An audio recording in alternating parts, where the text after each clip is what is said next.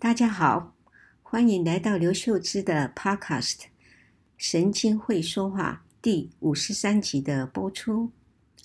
昨天我在台北市的一个骑楼上走路时，忽然看见一对银发族夫妇，太太很努力地抓住、扶着走路不稳的先生。那位先生以小碎步，慢慢的。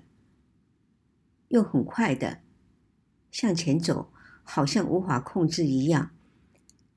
我很想过去帮忙，但是也想他们不需要我的帮忙，而且我是不是有能力扶住这位先生呢？幸好骑楼旁边的柱子有人放了一张小凳子在那里。那位先生小碎步冲到那边之后，自己就抓起小凳子靠近他，然后。慢慢地靠着柱子坐在椅子上，我离他们有一段距离，看到他们没有问题了，那位先生稳定地坐下来了，我才慢慢地走开。这件事情我到底做得对不对呢？很难说，因此我想跟大家分享的一篇文章是发表在二零一九年九月。康健杂志的刘秀枝专栏，题目是“若你遇见巴金森氏症”，现在就让我们来听听吧。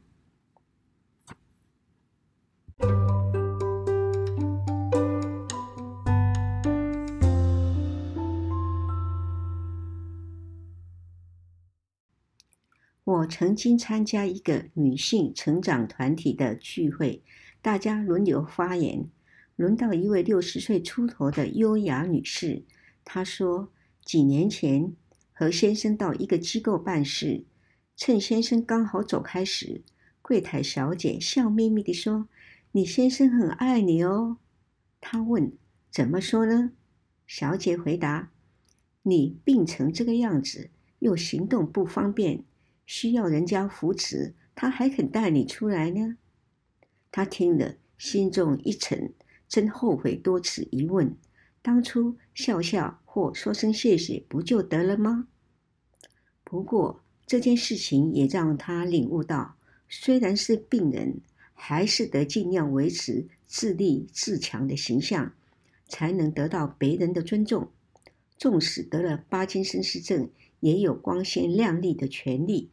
此后每天，尤其外出时，他一定要把自己打扮得整整齐齐，而且更积极地与医师配合，按时服药，并依病情调药。他还每天在家温和的运动，努力的复健，要做一位模范病人，并且告诉大家，行动不便是因为生病，他生病并不可耻，需要别人适时的帮忙。但不需要怜悯。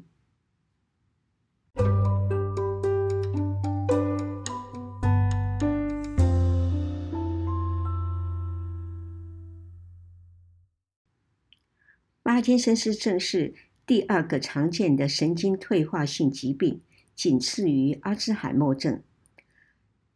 巴金森氏病的病因是脑部中脑黑质的神经细胞退化，导致。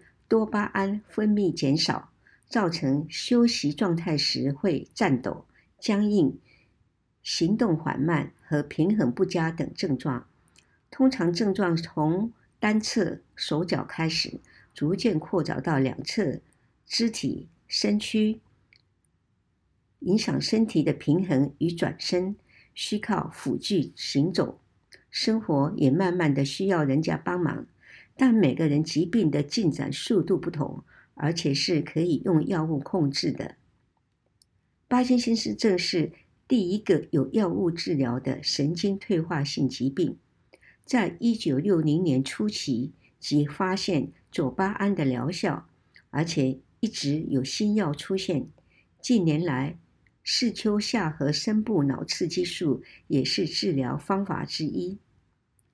然而，巴金森氏症并非只是动作协调的问题，病人也可能出现忧郁、焦虑等症状，更可能因为手抖、讲话慢、面部的表情僵硬和动作迟缓，自觉形象变差，而不愿与人接触或参与社交活动，逐渐孤立。巴金森氏症的平均发病年龄是六十岁。流行病学研究显示，六十岁以上的人约有百分之一罹患巴金森氏症，但有少数人五十岁以前就发病，称为早发性巴金森氏症。例如，美国影星米高·福克斯 （Michael Fox） 在三十岁时被诊断有巴金森氏症，可见巴金森氏症并不如想象中的少见。你我都可能遇到。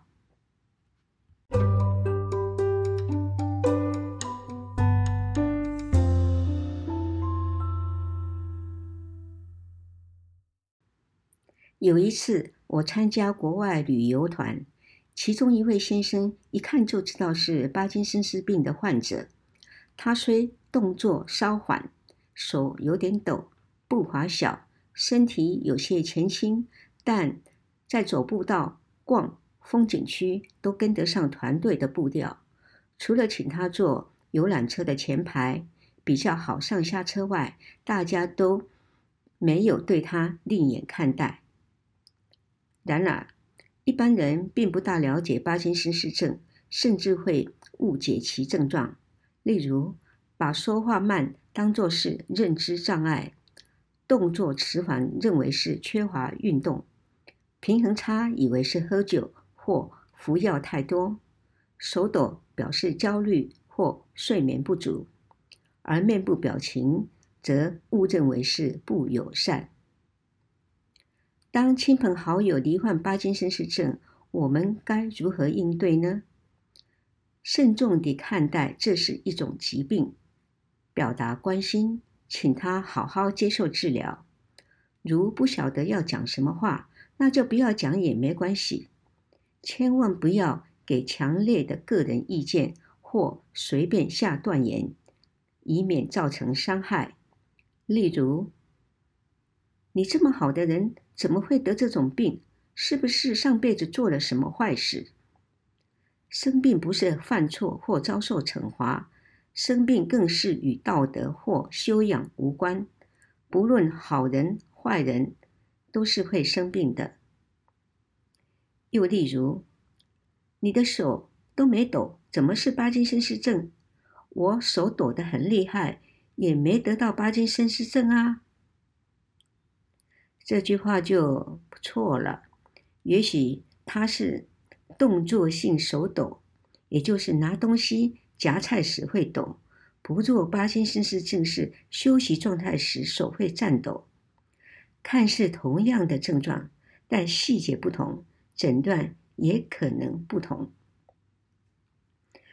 再另一个例子，你根本没病，多运动，多走路就会好的，这是多么不切实际又不负责任的话啊！一般人如果在路上、餐厅、捷运车厢等公共场合遇见巴金森氏症患者，或是行动不便的人该如何呢？我们眼光很自然地会落在病人身上，但短暂的注目后，就不要一直盯着看或交头接耳地议论。如果他需要帮助，可以适时、适当地给予协助，例如帮忙拆扶、让出空间或座位，但不是躲闪哦。有时，把病人当作平常人看待，是对病人的一种尊重。我们今天就分享到这里，谢谢大家的聆听，下星期六再见。